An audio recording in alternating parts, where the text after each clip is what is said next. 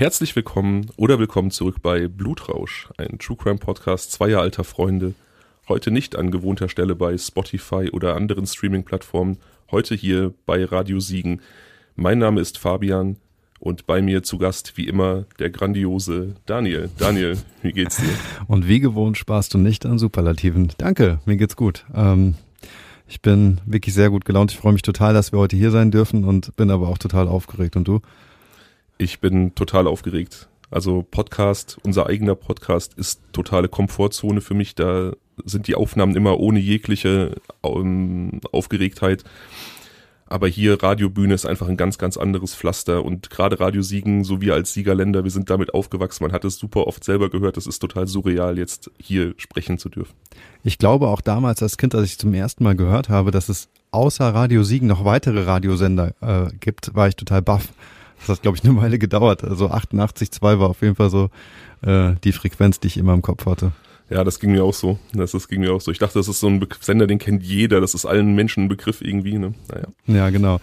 Ja, wie gesagt, äh, normalerweise hört ihr uns über Spotify und Co. Wir haben einen True Crime Podcast äh, von True Crime Nerds für True Crime Nerds und den betreiben wir jetzt seit ja, guten zwei Jahren, kann man sagen. Ähm, damit sind wir sehr glücklich und jetzt haben wir diesen großen Schritt für uns hier zum Radio zu äh, kommen und hier in regelmäßigen Abständen Folgen zu veröffentlichen. Das ist natürlich für uns der absolute Wahnsinn. Bei uns läuft es in der Regel so, dass wir Fälle aus aller Welt, internationale True Crime Fälle präsentieren. Ich präsentiere die in der Regel. Ich bin der True Crime Nerd von uns beiden. Daniel ist so ein bisschen der True Crime Lehrling und er kennt die Fälle in der Regel nicht. Ich äh, trage sie dann vor und wir spekulieren gemeinsam über Hintergründe, über mögliche Motivationen der Täter. In diesem Format hier werden wir uns natürlich auf Fälle fokussieren, die im Siegerland oder ganz, ganz nah um das Siegerland herum geschehen sind, denn da gibt es auch einiges zu holen.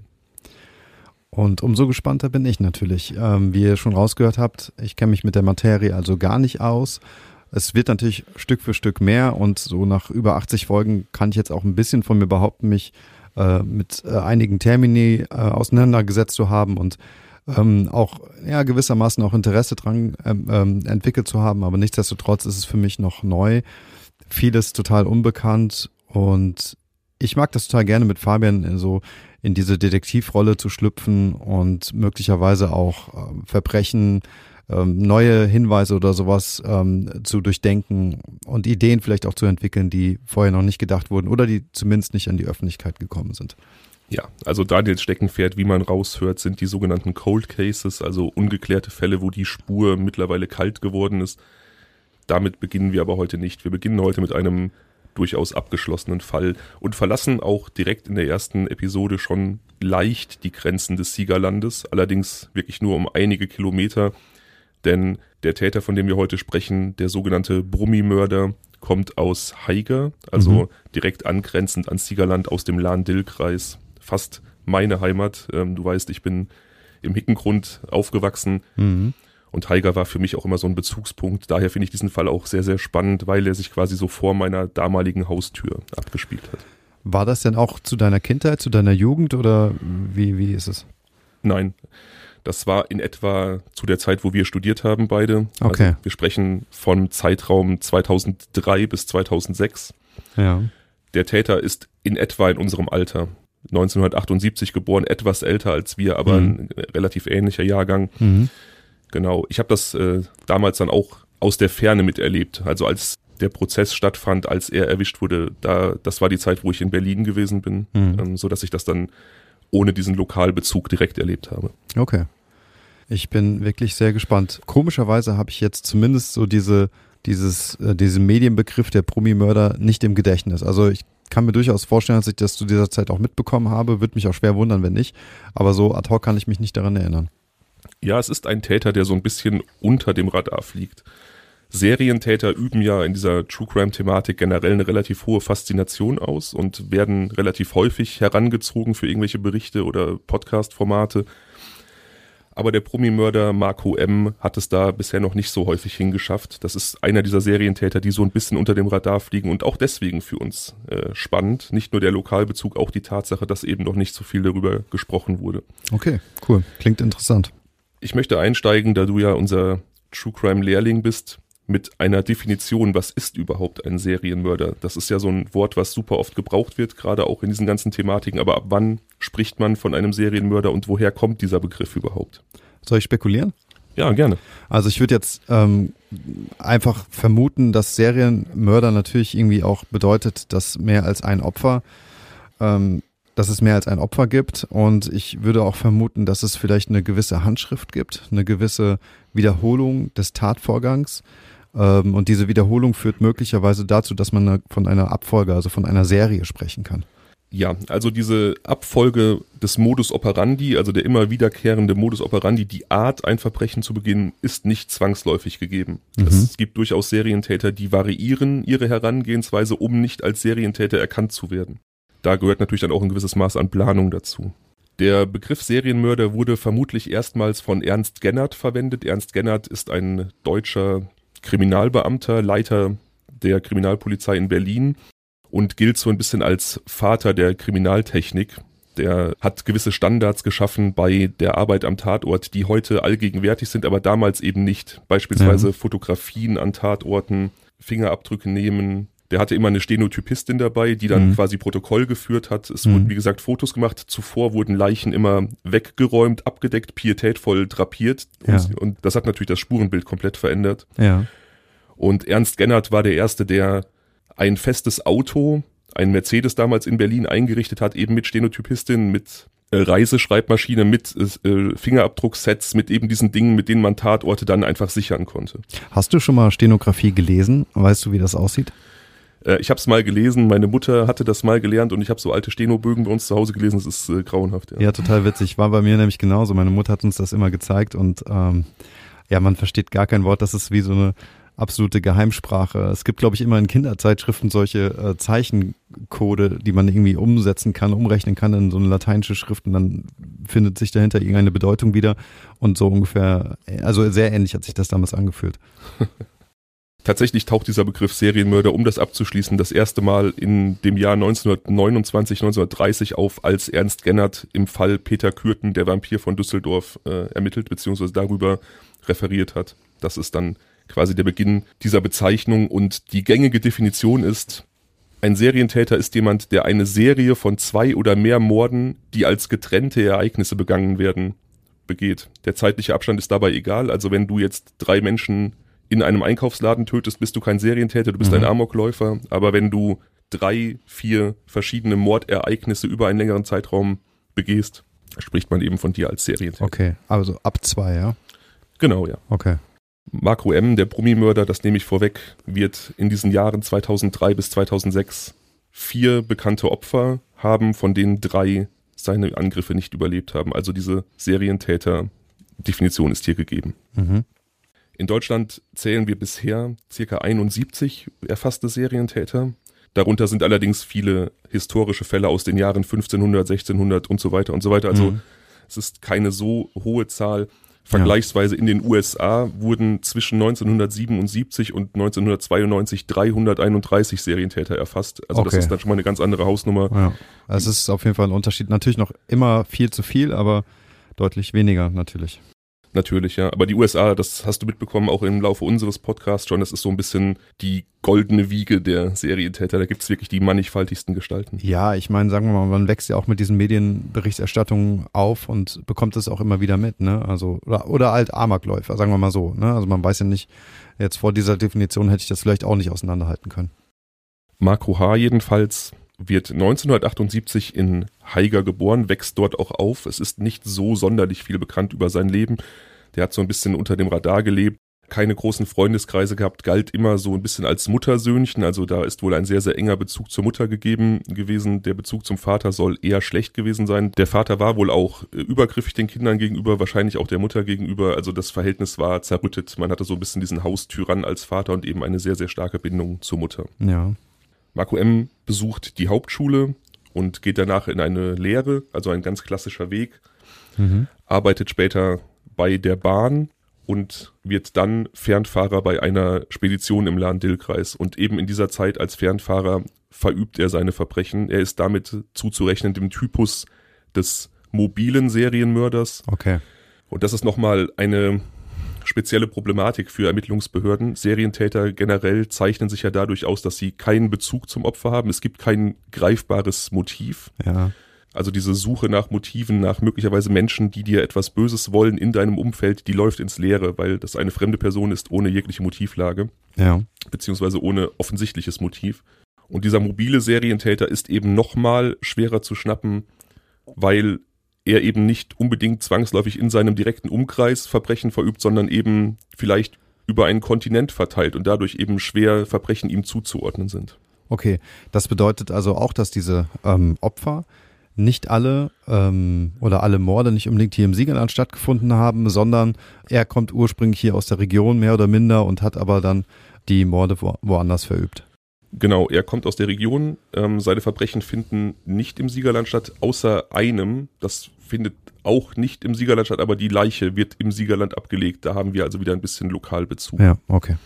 Seine Serie beginnt am 15. November 2003, als die 32-jährige Prostituierte Nicole, genannt Sammy, aus Köln in seinen Lastwagen steigt. Ja. Die Dame arbeitet auf dem Straßenstrich am Kölner Militärring und lernt da ihren späteren Mörder kennen. Sie wird dann auch zuletzt gesehen, wie sie in einen LKW steigt und verschwindet an diesem Abend. Am nächsten Morgen wird sie auf dem Parkplatz eines Baumarktes gefunden Mhm. und es ist relativ klar, dass der dortige Ort einfach nur ein Ablageort ist. Also Tatort, Ablageort, das sind natürlich Unterscheidungen.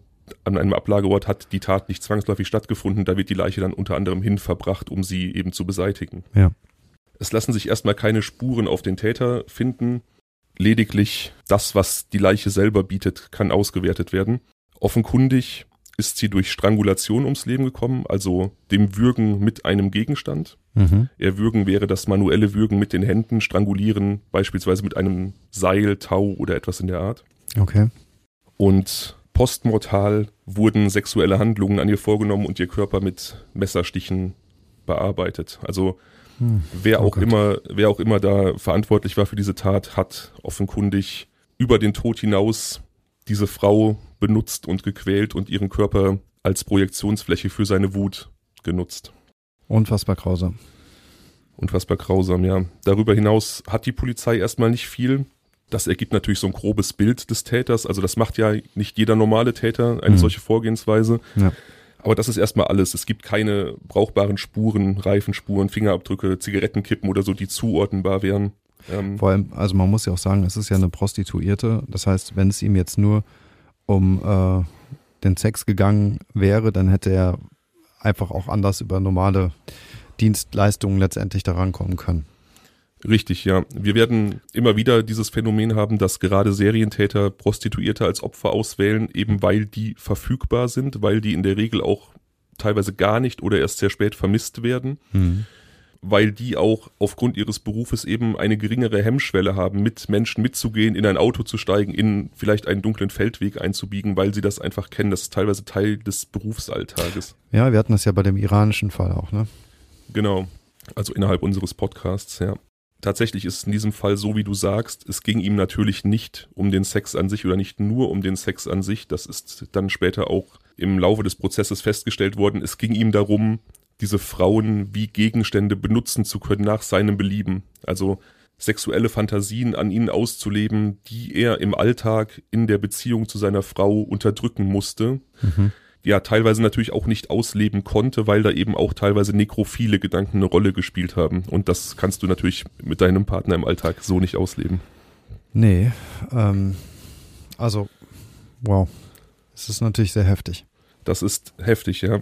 Wie gesagt, es gibt keine Spuren am Tatort und äh, Zeugenbefragungen am Kölner Straßenstrich beziehungsweise dem Kölner Straßenstrich, wo das Opfer zuvor tätig war, ergeben, dass das Opfer am Vorabend zuletzt bei einem LKW gesehen wurde, bei offensichtlich Preisverhandlungen, dort dann auch zugestiegen ist. Das Kennzeichen oder der Typ des LKW ist allerdings niemandem bekannt. Mhm. Ist ja auch irgendwie klar, da ist dann wahrscheinlich relativ großer Durchgangsverkehr an so einem Tag und da achtet man dann nicht auf die einzelnen Kunden. Da ist man eher darauf Nee. fokussiert, selber einen Kunden zu finden. Ja, klar, das glaube ich auch. Und davon abgesehen weiß ich auch nicht, ob solche Speditionen immer auch ein lokales Kennzeichen haben. Nee, natürlich nicht. Man kann also davon ausgehen, dass es sich hier um ein Zufallsopfer handelt und das, wie gesagt, eben angesprochen macht auch diese Suche nach Serientätern eben oft so schwer, dass es sich in der Regel immer um Zufallsopfer handelt. Mhm. Oft kann man so ein Muster erkennen, dass Serientäter ihre ersten Morde tatsächlich irgendwo im direkten Umkreis verüben, tatsächlich auch bei Menschen oftmals, die sie kennen. Mhm und dann Tat- und Ablageort auch oft in Gebieten sind, wo sie gewohnen, wo sie früher mal gewohnt haben, wo man sich sicher fühlt und dann weiten sich diese Kreise häufig weiter aus. Mhm.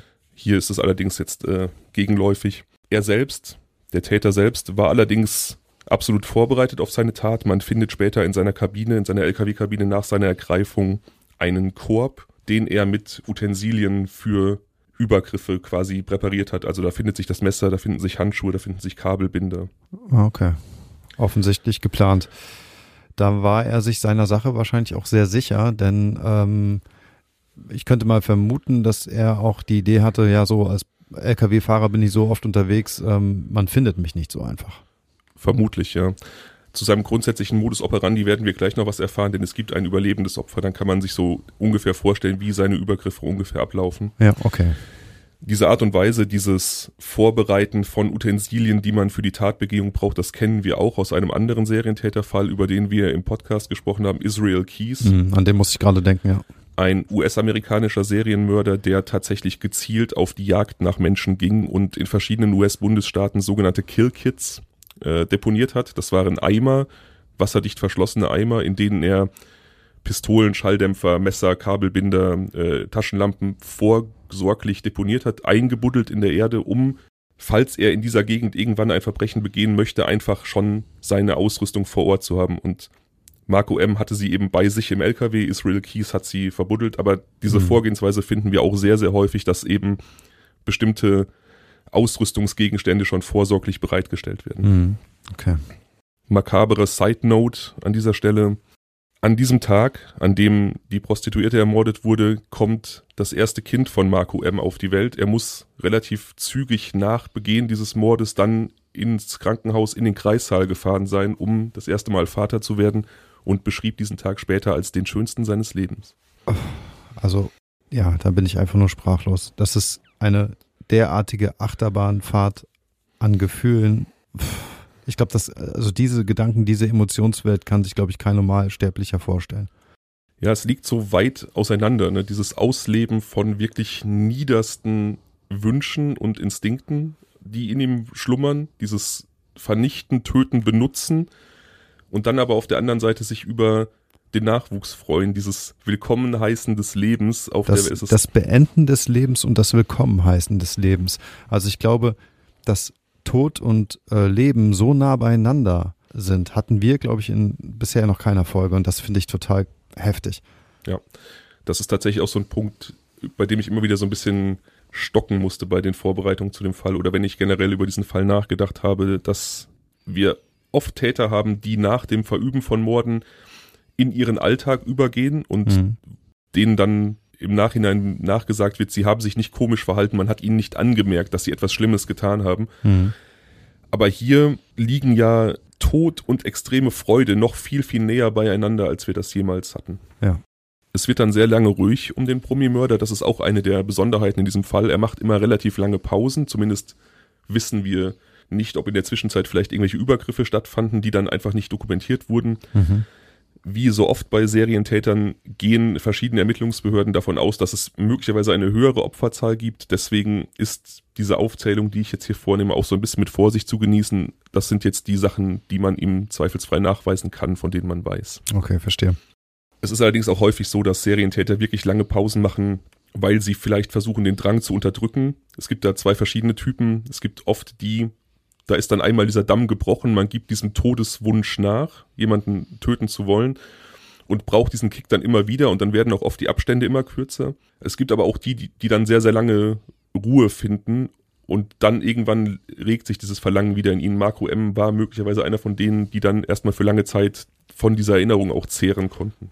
Ja, und man darf natürlich auch nicht vergessen, dass in diesem Moment, an diesem Tag, in dieser Nacht oder wie auch immer, ich weiß ja nicht, wann die Geburt seines Kindes war, äh, für ihn äh, auch so ein neues, äh, neuer Lebensabschnitt begonnen hat, der ähm, lebensbejahend ist, der viel mit äh, Liebe, Zuneigung und sowas äh, zu tun hat. Und von daher könnte ich mir auch vorstellen, dass ihn das vielleicht auch ein Stück weit erstmal abgelenkt hat. Sehr gut möglich. Man kennt das auch wieder von anderen Serientätern, dass dann in Phasen, wo sie in stabilen Lebensumständen waren, vielleicht auch in glücklichen Beziehungen, einfach dieser Drang zu töten auch abgenommen hat. Und oft sind dann solche Pausen in der Mordabfolge auch dadurch erklärbar, dass man im Nachhinein nachhalten kann, okay, da ist es beruflich sehr gut gelaufen, da war eine sehr glückliche Beziehung, da ist das passiert, das passiert oder mhm. so. Ja. Am 19. Oktober 2004, also tatsächlich fast genau ein Jahr später, lädt Marco M. die 25-jährige polnische Prostituierte Asta M. in seinen LKW ein. Diese berichtet, der Täter sei sehr nett gewesen, sie habe sich sehr, sehr wohl gefühlt und deswegen auch kein Problem gehabt, in diesen LKW einzusteigen. Ja. Sie fuhr dann mit ihm zum geplanten Verrichtungsort, also sie hatte quasi Orte in der Nähe des Straßenstrichs, wo sie gearbeitet hat, die sie als Anfahrorte genutzt hat, wo sie dann häufiger ihren Liebesdienst verrichtet hat. Und in welcher Stadt war das jetzt? Ähm, in Mörs. Okay. Und lotste ihn also gegen 23 Uhr, hat er sie aufgesammelt, lotste ihn also zu diesem Verrichtungsort. Es gab so ein bisschen netten Smalltalk im Wagen, daran erinnert sie sich auf jeden Fall sehr gut. Und beim Erreichen des Tatortes bückt sie sich, um ein Kondom aus ihrer Tasche zu entnehmen. Ja und wird im Prinzip sofort, als sie die Aufmerksamkeit von ihm abwendet und auf ihre Tasche wendet, angegriffen. Er wirft ein Seil über ihren Kopf, über ihren Hals von hinten und würgt sie und äh, wirkt sie auch nah an die Bewusstlosigkeit. Ja. Es gelingt ihr zu flüchten, ja. irgendwie dieser Situation zu entgehen. Es gab einen Kampf und sie hatte wohl einen sehr, sehr starken Überlebenswillen. Ja. Und war in der Lage, sich dieses ersten Angriffs zu entziehen, aus der Fahrerkabine herauszuspringen doch die Flucht wird relativ schnell beendet. Er holt sie ein, er ist körperlich überlegen, er ähm, wirkt und schlägt sie, sodass sie dann irgendwann bewusstlos ist und keine Gegenwehr mehr leisten kann. Mhm. Sie erwacht in der Schlafkabine des LKW. Der LKW bewegt sich zu diesem Zeitpunkt, also sie liegt quasi nahezu nackt in dieser Schlafkoje und merkt, dass der LKW gefahren wird. Ja. Ist diese Schlafkoje über dem äh, Cockpit oder ist das, wie ist das, oder der Fahrerkabine oder ist das ich glaube ja, ne? Also ich glaube, dass diese Cockpits immer über die Fahrerkabine erreichbar sind, also nur vom Gefühl, ne? Also dann wird sie ja vielleicht auch das Gefühl gehabt haben, dass ihr Täter genau, also sich unter ihr befindet und vielleicht das Fahrzeug fährt. Also ich kenne beides. Ich kenne diese Kabinen, die über dem Cockpit sind. Es gibt aber auch welche, die sind dahinter. Ja. Ich bin früher sehr oft per Anhalter in den Urlaub auch gefahren und bin häufig mit Lkw-Fahrern gefahren und ähm, ich kenne das ganz, ganz häufig, dass diese Schlafkabine dann hinter dem normalen Cockpit einfach war. Ja, aber der Zugang ist immer über die Fahrertür. Genau, ja. Okay, das, das war jetzt nochmal wichtig. Es führt also keinen Weg an dem Fahrer vorbei. Ja, du kannst in der Regel natürlich, wenn diese Schlafkabine hinter dem Cockpit ist, kannst du natürlich auch über den Beifahrersitz da reinklettern, aber du musst sehr nah am Fahrer vorbei, um durch diese Mittelkonsole, wo dann eben auch äh, Handbremse und solche Dinge sind, ja. eben zu kommen, ja. ja. Und ähm, ich stelle mir das in diesem Fall so vor, dass diese Schlafgelegenheit höchstwahrscheinlich direkt hinter dem Cockpit war, denn sie erwacht. Sie stellt fest, dass gefahren wird. Sie merkt, dass sie so gut wie nackt ist. Sie hat Schmerzen. Und sie versucht, den Täter in ein Gespräch zu verwickeln. Das tun Opfer von Entführungen oder auch von so sexuellen Übergriffen sehr, sehr häufig. Man versucht dann irgendwie eine persönliche Beziehung aufzubauen, hm. etwas von sich als Person preiszugeben, um eben zu erzielen, dass der Täter die Person in dir sieht und nicht den Gegenstand. Und ja. es gab auch häufig Verbrechen, wo dann tatsächlich der Täter auch das Opfer hat gehen lassen, weil er eben diesen persönlichen Bezug hergestellt hat. Mhm. Hier gelingt das allerdings nicht. Sie fragt, warum er das tut. Sie fragt nach Gründen. Sie erhält keine Antwort. An einem schäbigen Rastplatz in der Nähe von Mörs fährt der Täter ab, würgt sie erneut, sticht mit einem Messer auf sie ein, also sie ist noch nicht tot zerrt sie nach draußen in einen Feldweg oder auf einen Feldweg und ähm, ja, übt dort seinen üblichen Modus operandi aus, missbraucht sie, würgt sie, sticht auf sie ein und lässt sie zum Sterben zurück. Also er ist sich wohl sehr sicher, dass sie sterben wird. Ja. Stiche haben äh, ihren Herzbeutel verletzt, also da wird sehr viel Blut gewesen sein, sie wird sehr, sehr schwach gewesen sein, als er ging und er war sich offenkundig sicher, dass es das für diese junge Frau gewesen sein muss. Aber der Lebenswille von Asta ist stärker als diese Verletzungen.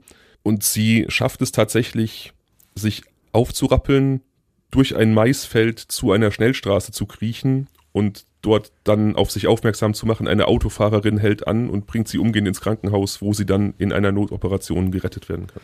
Das ist filmreifer Horror. Komplett schrecklich. Komplett schrecklich. Ich wenn ich sowas höre, dann bekomme ich auf jeden Fall Gänsehaut. Ich kann das nicht ansatzweise verstehen und freue mich so sehr, dass sie das geschafft hat, da rauszukommen, das irgendwie zu überleben, auch wenn sie äh, definitiv ihr Leben lang traumatisiert gewesen sein muss oder noch sein wird. Ja, ich habe mal ein Interview mit ihr gesehen im Rahmen von einer Dokumentation darüber. Das ist aber auch schon lange, lange her. Ich habe die nicht mehr gefunden in der Vorbereitung jetzt auf diese Aufnahme. Und da sagte sie, dass ihr Leben an diesem Tag neu begonnen hat. Also sie hat ihr Leben dann auch geändert mhm. und sie sieht das Leben jetzt als Geschenk und sie sagt, ähm, dass eben diese Narben an ihrem Körper und an ihrer Seele sie immer an diese Nacht erinnern und sie daran erinnern, das Leben insgesamt sehr wertzuschätzen. Mhm. Ja, glaube ich. Natürlich wird dieses Überleben dann später auch dazu führen, dass man verschiedene Informationen auch über den Täter, den Tathergang bekommt. Aber da sind wir jetzt noch einige Zeit von entfernt. Okay. Denn natürlich verknüpft die Polizei diese Übergriffe jetzt noch gar nicht. Das sind ja Verbrechen, wie sie leider relativ häufig unabhängig voneinander geschehen. Mhm. Wiederum fast ein ganzes Jahr später, am 1. November 2005, verschwindet in Dillenburg, also auch im Lahn-Dill-Kreis, die nächstgrößere Stadt neben Haiger, ja. die 31-jährige Polin Aneta B. Ihre Leiche wird dann einige Zeit später in der Nähe der A45 bei Siegen-Eisern aufgefunden. Also da haben wir jetzt den Lokalbezug tatsächlich auch direkt ins Siegener Kreisgebiet. Die Frau galt lange Zeit als vermisst. Sie hat mit ihrem Bruder zusammen gewohnt und den, die gemeinsame Wohnung eines Abends verlassen, um äh, mit der Heimat zu telefonieren. Die hatten offensichtlich kein Telefon zu Hause. Sie hat das aus einer Telefonzelle herausgetan. Hm. Und so kann man rekonstruieren, dass sie entweder beim Gang zu dieser Telefonzelle oder auf dem Rückweg von der Telefonzelle äh, geschnappt wurde, direkt im Dillenburger Stadtgebiet, also auch eine Abweichung von seinem normalen Vorgehen. Ja, absolut. Kein Straßenstrich, keine Prostituierte, sondern eine Frau, die er quasi, die er ähm, aufgrund einer sich bietenden Gelegenheit in einer belebten Innenstadt, gut, es war abends, wird jetzt auch nicht so belebt gewesen sein, aber das Risiko entdeckt zu werden ist relativ hoch. Ja. Die er quasi einfach von der Straße entführt hat, weil sie ihm offensichtlich gut gefiel, in sein Beuteschema passte, was auch immer. Und er war wieder mit seinem LKW unterwegs. Genau.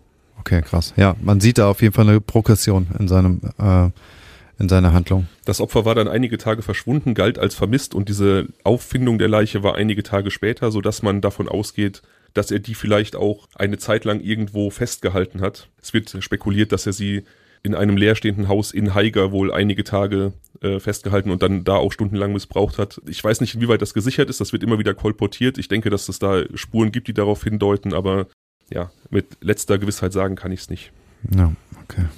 Die Ermittlungen der Dillenburger Polizei nach diesem Mord und auch der Siegener Polizei an Aneta B. gestalten sich als schwierig. Man geht natürlich noch immer nicht von einer Serie aus, sondern von einem einzelnen Mord. Mhm. Und man durchleuchtet so ein bisschen ihr Umfeld, wie das in solchen Mordfällen einfach passiert. Ja. Also ich weiß nicht, wie weit das bei dem ersten Opfer passiert ist, aber ich glaube, so Angriffe, Übergriffe in diesem Straßenstrich-Milieu die ähm, ordnet man dann auch häufig dem Milieu einfach zu, beziehungsweise dass man davon ausgeht, dass vielleicht ein Freier aus irgendwelchen Gründen ausrastet, Preisfragen nicht geklärt sind. Ja, oder dass vielleicht ein Zuhälter oder sowas irgendwie, äh, was auch immer, Rache nimmt oder wie auch immer. Äh, ja, das würde man auch eher äh, so beim Milieu verorten, auf jeden Fall sehe ich auch so. Ganz genau. Und hier hast du eben eine Frau, eine Privatperson, die aus heiterem Himmel verschwindet und wo erstmal kein Angreifpunkt ist. Das heißt, die Polizei ermittelt ganz normal in ihrem Umfeld, mhm. versucht nach äh, Motiven zu suchen, nach Menschen, die ihr irgendwas Böses hätten wollen können, stößt aber relativ schnell an ihre Grenzen. Das Leben des Opfers ist sehr rätselhaft. Dem Opfer ist sehr daran gelegen, offensichtlich sein, sein Leben und seine Lebensumstände zu verschleiern. Sie ist nicht legal in Deutschland. Sie reist immer wieder pro forma aus Deutschland aus und wieder ein als Touristin. Ah, okay. Und ähm, verschleiert so ein bisschen, dass sie hier fest lebt mit ihrem Bruder, wie gesagt, ist auch nirgendwo formal gemeldet, übt auch keinen Beruf aus, ja. offiziell, arbeitet aber sehr viel schwarz. Also die Polizei kann dann relativ schnell zehn quasi illegale Anstellungen herausfinden, bei denen sie gearbeitet hat, in der Gastronomie, bei Menschen zu Hause als Putzkraft und so weiter und so weiter. Aber ja. es ergibt sich kein Motiv. Es ergibt sich eben nur so das Mysterium um diese Person, aber man weiß eben nicht, wer könnte ihr möglicherweise etwas antun wollen ja, oder nicht. Okay. Tatsächlich ist es auch so, dass, dass der Todeszeitpunkt erstmal nicht klar feststellbar ist, sondern der noch so ein bisschen Rätsel aufgibt und das versucht man dann irgendwie auch einzugrenzen, weil das natürlich auch Aufschluss über verschiedene Dinge gibt. Ne? Sie, man weiß, wann sie verschwunden ist, man weiß, wann sie gefunden wurde. Mhm. Zumindest grob eingrenzen zu können, wann sie gestorben ist, hilft dann so ein bisschen auch das mögliche Vorgehen des Täters besser verstehen zu können. Mhm. Ja, klar. Es ist also nicht so wie in Kriminalfilmen, dass man sich eine Leiche ansieht und dann sagen kann, letzten Abend Viertel nach sieben bis halb acht ist die gestorben. Das ist äh, Humbug. Also man kann das oft wirklich nur auf Stunden, manchmal nur auf Tage genau feststellen. Ja, ja. Der relativ bekannte Forensiker Mark Benecke wird eingeschaltet und soll den Todeszeitpunkt bestimmen. Versucht das dann auch durch Antragung von verschiedenen Käfern, Larven und so weiter. Das ist ja so ein bisschen sein Steckenpferd. Mhm. Kann das aber auch nicht so richtig trennscharf benennen. Man weiß allerdings, dass der Tag des Verschwindens definitiv nicht der Todestag ist. Also diese Szenario, dass sie festgehalten wurde, irgendwo missbraucht wurde, das scheint sehr, sehr wahrscheinlich. Ja, okay. Die Dillenburger Ermittlungsbehörden arbeiten auch mit der polnischen Polizei zusammen und auch Aktenzeichen XY wird eingeschaltet, aber das führt alles nichts zutage. Mhm.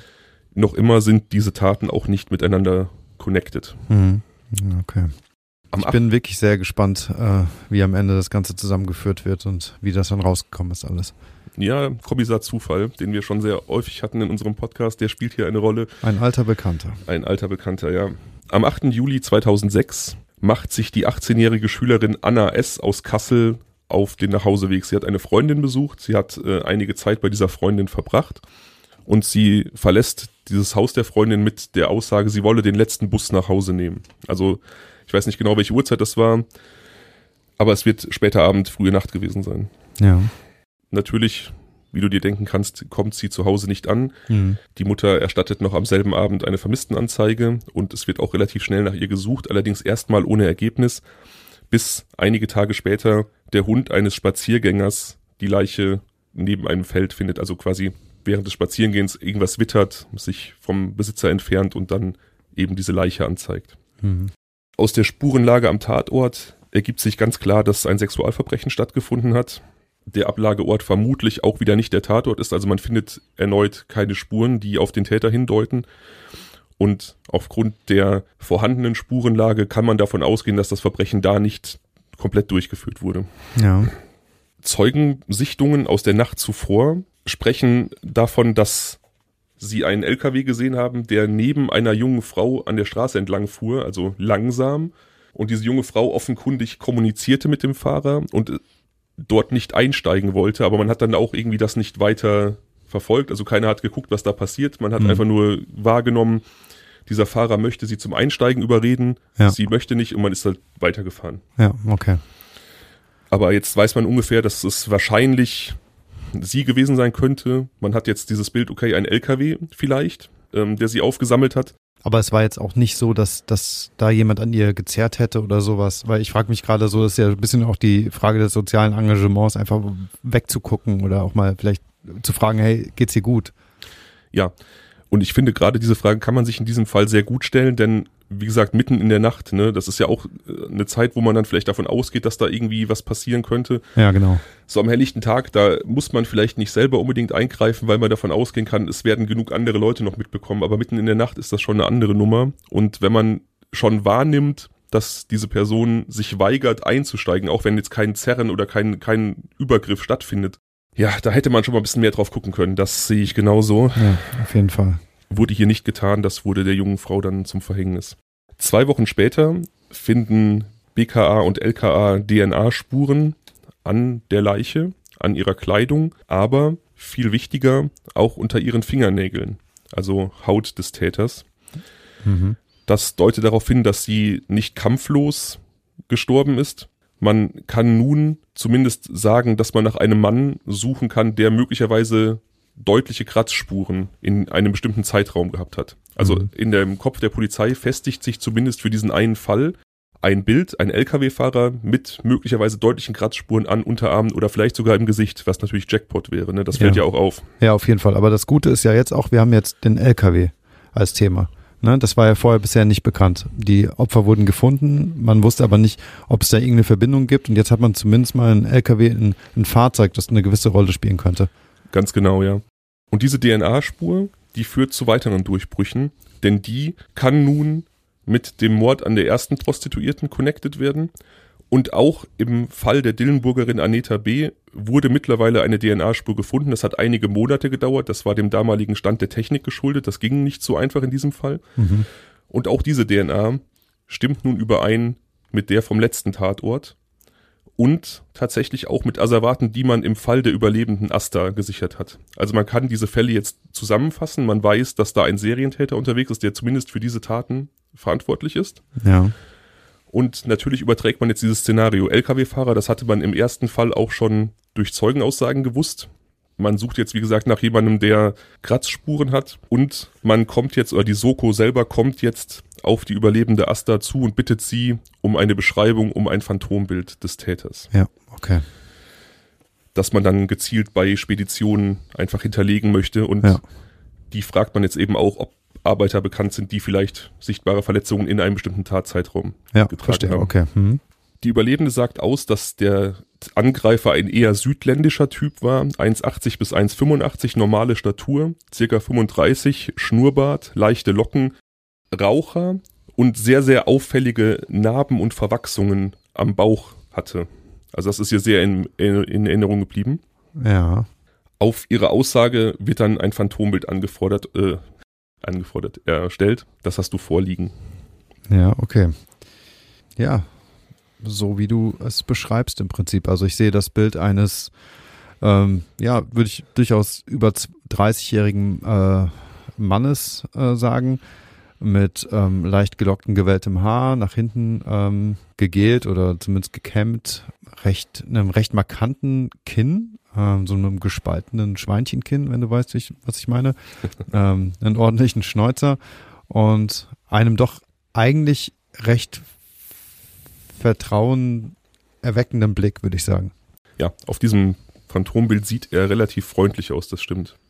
Aber es ist ein Phantombild, was relativ nah an der Realität ist. Also man kann sich vorstellen, dass ein Mensch so aussieht. Phantombilder sind ja oft sehr überzeichnet, weil man oft irgendwelche markanten Merkmale hervorhebt. Also das liegt dann nicht daran, dass der Zeichner schlecht ist, sondern dass man einfach Merkmale, die als sehr markant empfunden wurden von Personen, dann sehr, sehr deutlich hervorheben möchte. Und deswegen sind die oft so grotesk. Aber hier Ja, haben wir verstehe. halt ein Bild, was sehr, sehr genau ist. Ne? Mit diesem Phantombild wird jetzt erst in Nordrhein-Westfalen gesucht. Das wird in Nordrhein-Westfalen veröffentlicht und daraufhin meldet sich erstmal niemand. Und nun, da man eben auch diese Connection zu Aneta B. hat, zu der jungen Frau, die in Dillenburg gelebt hat, veröffentlicht man das Bild nun auch in Hessen. Ja.